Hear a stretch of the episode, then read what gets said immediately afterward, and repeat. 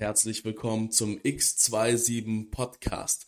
Wir befinden uns gerade im dritten Teil der Social Media Serie und wir schauen uns in dieser Serie ein Bibelvers an, der von vier verschiedenen Tieren spricht. Und zwar ist es Matthäus 10, Vers 16.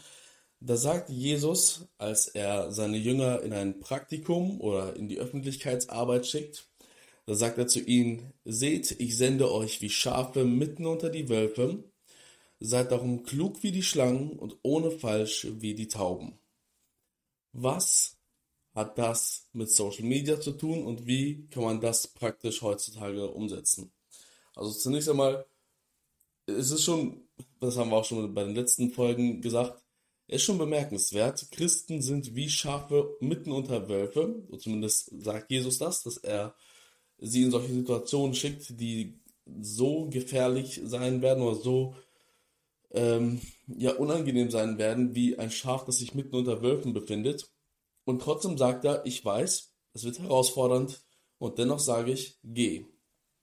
Und wie sollen wir das machen? Jetzt geht es nicht darum, wer wir sind und wer die anderen sind oder so, sondern jetzt geht es darum, wie man damit richtig umgeht. Und da sagt er zwei Tipps und einer davon heißt, seid klug wie die Schlangen. Und manche Übersetzungen übersetzen dieses, äh, dieses Adjektiv klug auch mit hinterlistig oder seid, seid listig oder hinterlistig wie die Schlangen. Nun, wenn man sich in der Bibel anschaut, wo Schlangen vorkommen, dann ist es eigentlich relativ zu Beginn der Bibel, sieht man beim Sündenfall, ähm, als die Schlange Adam und Eva verführt, die erste Sünde zu begehen. Also es ist schon ziemlich krass, dass Jesus hier die Schlange benutzt, um äh, den Jüngern mit auf den Weg zu geben, die sollen dieselbe Eigenschaft sich aneignen, klug wie die Schlange zu sein. Das kennt man vielleicht aus ähm, deutschen Märchen oder so. Ne? Wenn man deutsche Märchen hört, dann ist immer der Fuchs immer derjenige, der zwar böse ist, aber der schlau ist, der hinterlistig ist. Und bis heute sagen wir auch, jemand ist ein richtiger Fuchs, jemand ist richtig ausgefuchst. Aber es hat noch etwas viel heftigeres auf sich, wenn Jesus das Wort Schlange benutzt. Das ist viel heftiger, als wenn wir sagen, jemand ist ein Fuchs oder jemand ist ausgefuchst. Denn Jesus selbst beschimpft die Pharisäer an einer Stelle als Schlangenbrut. Und ja, die Schlange war auch wegen der Geschichte mit dem Sündenfall und wegen anderen Sachen noch, auch in Offenbarung taucht das immer wieder auf, dass die Schlange als Symbol des Teufels war. Nun, wenn Jesus also sagt, seid klug wie die Schlangen, dann ist es nicht nur so, als ob er sagt, seid fuchsig oder seid ausgefuchst, sondern das hat vielmehr schon fast einen diabolischen Charakter. Er sagt, seid teuflisch ausgefuchst. Und das ist natürlich sehr, sehr provokant. Er sagt seinen Jüngern, die sollen sich teuflische Eigenschaften aneignen. Also seid teuflisch ausgefuchst. Seid klug wie die Schlangen. Das ist eine sehr provokante Aussage, die er aber sofort wieder auflöst. Ähm, aber das schauen wir uns beim nächsten Mal dann an, wenn es um das Thema Tauben geht. Und wenn man sich in der Bibel anschaut, äh, wer die hinterlistigste und ausgefuchsteste Person war, dann kommt ein relativ schnell Jakob in den Sinn. Jakob, also der Enkel von Abraham, Abraham, Isaac, Jakob, das waren ja die drei Patriarchen, die Glaubensväter. Und Jakob heißt schon übersetzt der Betrüger. Nun, er hat von Anfang an hat er Betrügereien getrieben. Er war sehr, sehr hinterlistig, sehr, sehr fies und klug und clever. Das hat er immer zu seinem Vorteil ausgenutzt und ähm, hat relativ, ähm, ja, einer seiner ersten Sachen, glaube ich, die dokumentiert werden, die er gemacht hat, war, er hat das Erstgeburtsrecht seines älteren Bruders erkauft. Ähm, und zwar hat er dafür eine, eine, ja, sag ich mal, gut, eine strategisch gut platzierte Marketingstrategie ausgenutzt strategisch, eine strategische Strategie, ja, ist jetzt doppelt gemoppelt. Aber der Gedanke ähm, ist hoffentlich klar geworden. Ähm, er hat nämlich seinen Bruder Esau in dem Moment, wo er schwach war, ähm, zu einem Deal überredet, bei denen hätte er zu allem Ja gesagt. Er war hungrig, er hat gerade was richtig Leckeres zu essen gemacht, so ein Zufall aber auch, genau zu dem Moment, ne?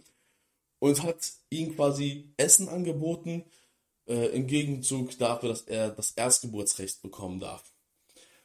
Naja, in so einem Moment, wenn man, wenn man schwach ist, ne, man soll ja auch nicht hungrig einkaufen gehen, sagt man, dann lässt man sich auf alles Mögliche ein.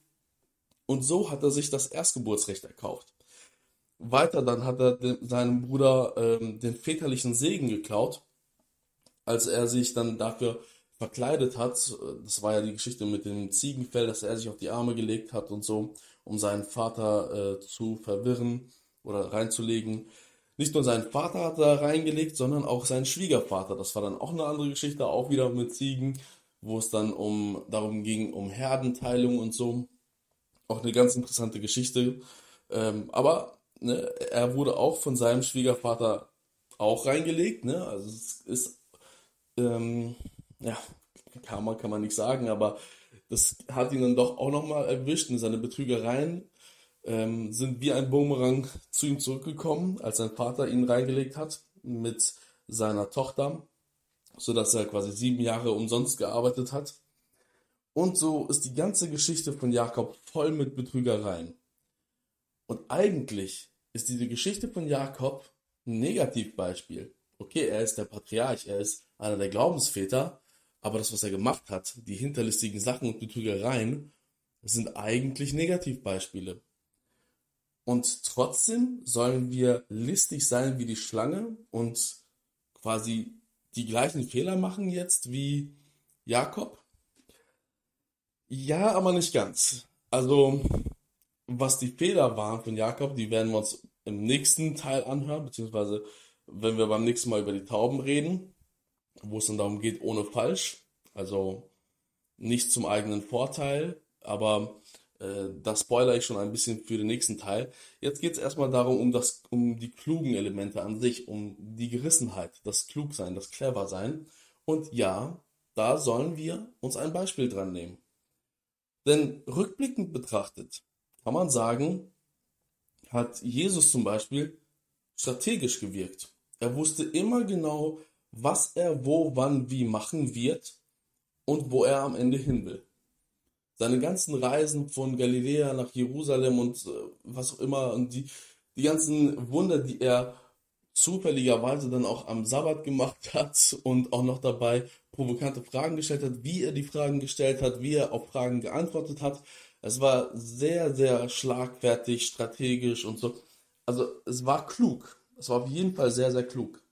Paulus war strategisch. Er hat seine Missionsreisen strategisch geplant. Er hat sich ausgesucht, mit wem er fährt. Da gab es auch nochmal eine Diskussion mit, mit Barnabas, ähm, weil Paulus aus strategischen Gründen einen Mitarbeiter nicht mitnehmen wollte da gab es auch noch mal Diskussionen. Aber Paulus war ein sehr großer Stratege. Seine Briefe sind total strategisch. Hier den Römerbrief zum Beispiel.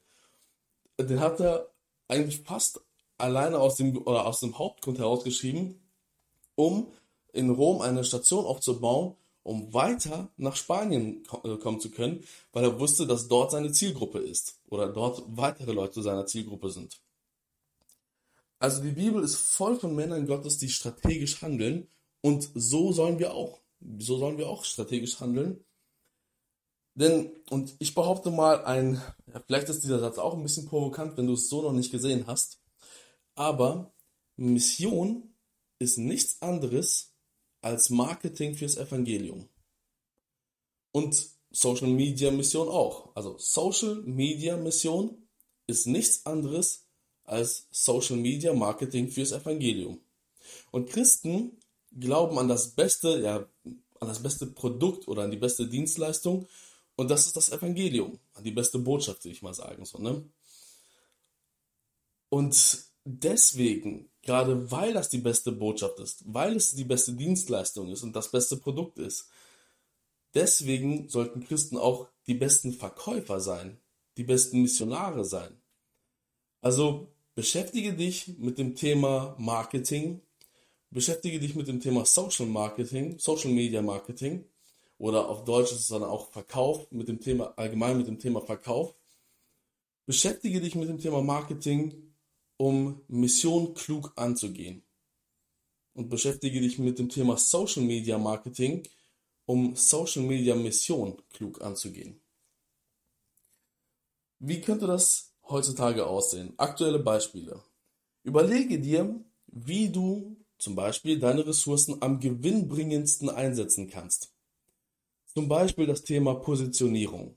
Vielleicht hast du davon noch nie was gehört.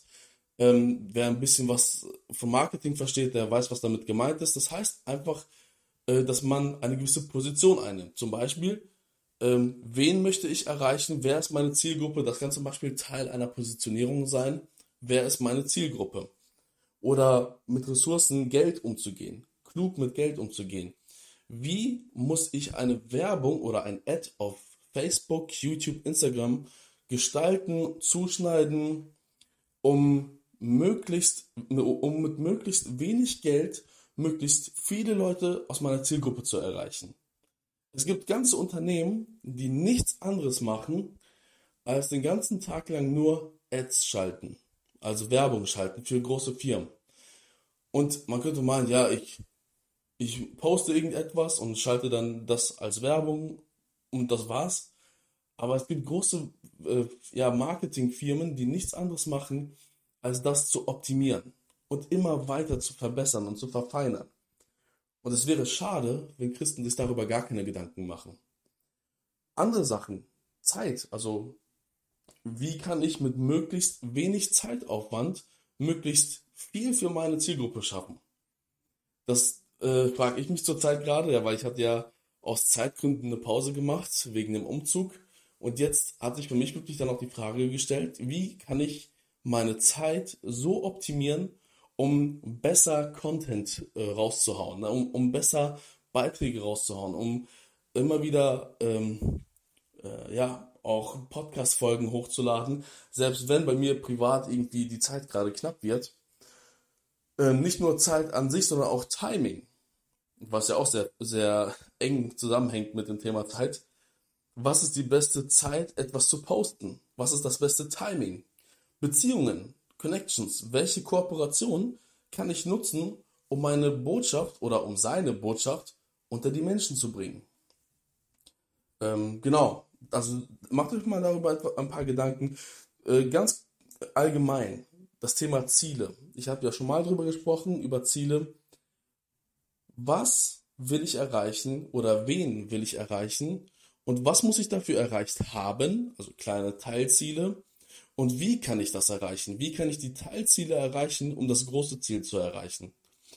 Allgemein Thema Marketing. Was wirkt? Welche Farben? Welcher Stil? Welche Zeit? Welche, also alles das, was wirkt. Das ist ähm, gerade für die, die etwas künstlerischer unterwegs sind, ist das Thema Marketing ähm, nicht so interessant. Aber ich glaube, es braucht beides. Es braucht die Künstler im, im Medienbereich, im Social Media Bereich, wie als auch, sowohl als auch wie äh, äh, die Marketer oder die Verkäufer, sag ich mal, ne? das Marketing, der Marketingaspekt. Beschäftige dich mit Social Media Marketing, um Social Media Mission bestmöglichst umzusetzen. Das ist mir unglaublich wichtig. Beschäftige dich mit Social Media Marketing, um Social Media Mission bestmöglichst umzusetzen. Ist doch schade, dass auf Social Media so viel Geld ausgegeben wird, so viel Energie rein investiert wird und so viel Zeit investiert wird, um irgendwelche Möbel zu vermarkten, um irgendwelche ähm, Dekoartikel zu vermarkten, um irgendwelche Klamotten zu vermarkten. Aber das Beste, was es gibt, das beste Produkt, die beste Dienstleistung oder wie wir es sagen, die beste Botschaft, wird überhaupt nicht verbreitet oder wird nur sehr, sehr kläglich verbreitet, wenn man das so vergleicht. Ne? Und ich glaube, es liegt nicht daran, weil Christen nun mal so wenig Geld haben oder weil Christen nun mal so wenig Zeit haben oder so. Ich glaube, es liegt sehr oft daran, weil Christen sich überhaupt keine Gedanken um das Thema Marketing machen. Aber das wäre klug. Es wäre schon fast listig, denn Verkäufer sind zum Teil sehr listige Personen, haben auch nicht immer den, deswegen auch nicht unbedingt den besten Ruf. Aber wir Christen werden von Jesus selbst dazu aufgefordert, ebenso zu sein. Genauso klug, genauso strategisch, schon beinahe hinterlistig. Und wenn du sagst, boah, Thomas, ey, das mit dem hinterlistig sein oder mit dem klug wie die Schlangen, ey, das ist, das klingt so falsch in meinen Ohren, das geht mir so gegen den Strich. Dann lass mich ein anderes Adjektiv benutzen. Nimm stattdessen statt hinterlistig äh, das Adjektiv weise. Und dazu gibt es einen Vers aus Kolosser 4, Vers 5 bis 6, das sind zwei Verse. Da heißt es, verhaltet euch weise und besonnen, also klug, denen gegenüber, die keine Christen sind.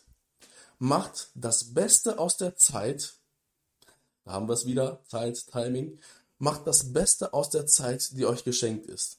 Also nutzt eure Ressourcen. Redet mit jedem Menschen freundlich.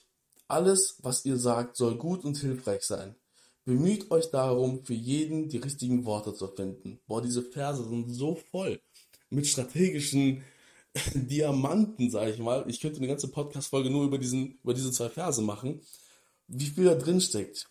Das Wie, wie man auftritt, ne? Freundlich allen Menschen gegenüber. Alles, was ihr sagt, soll gut und hilfreich sein. Der Mehrwert, der dahinter steckt.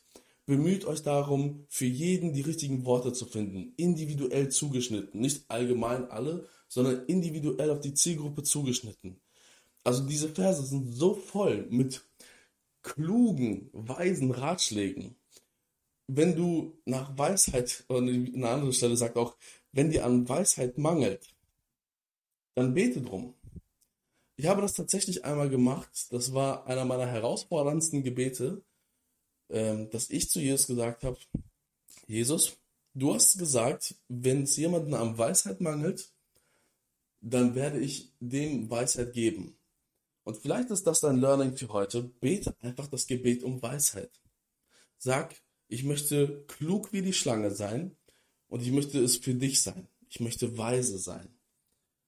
Das ist weise ist vielleicht sogar nochmal einen, einen Tucken höher, als einfach nur klug zu sein. Ne? Das ist nochmal eine andere Unterscheidung, aber ich denke, der Punkt, worum es mir heute hier geht, ist rübergekommen. Das Evangelium ist es wert, dass du dir kluge Gedanken machst, es bestmöglichst zu verbreiten. Das Evangelium ist es wert, dass du dich mit Marketing auseinandersetzt, um bestmöglichst Social Media Mission betreiben zu können. Und wie weit darf man dabei gehen? Also wo ist da die moralische, ethische Grenze, die ich nicht übertreten darf? Ähm, all das wird Thema einer nächsten Folge sein, wenn es darum geht, zudem seid klug wie die Schlangen, ohne falsch wie die Tauben. Auch hier wieder ein Kontrast, wie Schafe und Wölfe äh, gebraucht Jesus jetzt hier auch wieder ein Kontrast, Schlangen und Tauben. Übrigens, auch sehr rhetorisch, strategisch, was Jesus da macht. Ne? Also auch Rhetorik ist ein sehr, sehr ähm, kluges äh, Feld, um, um, das man sich kümmern kann, ähm, wo man sich Gedanken zu machen kann, wie man das gut für Gott einsetzen kann. Genau. Ich denke, es ist für heute erstmal genug. Ich wünsche dir, dass du wirklich herausgefordert bist oder dass du ähm, dir kluge Gedanken machst, das Wort Gottes, die Botschaft vom Kreuz, das Evangelium, so klug wie möglich, ja schon fast listig, so ähm, strategisch wie möglich unter die Menschen zu bringen. Warum? Weil das Evangelium von selbst nicht gut genug ist und man nachhelfen muss? Nein, deswegen nicht. Sondern weil das Evangelium das Beste ist, was die Welt je gehört hat sollten wir uns sehr gute Gedanken machen, sehr kluge Gedanken machen, wie wir das bestmöglichst verbreiten können. Ich wünsche dir kluge Gedanken und Gottes Segen dabei.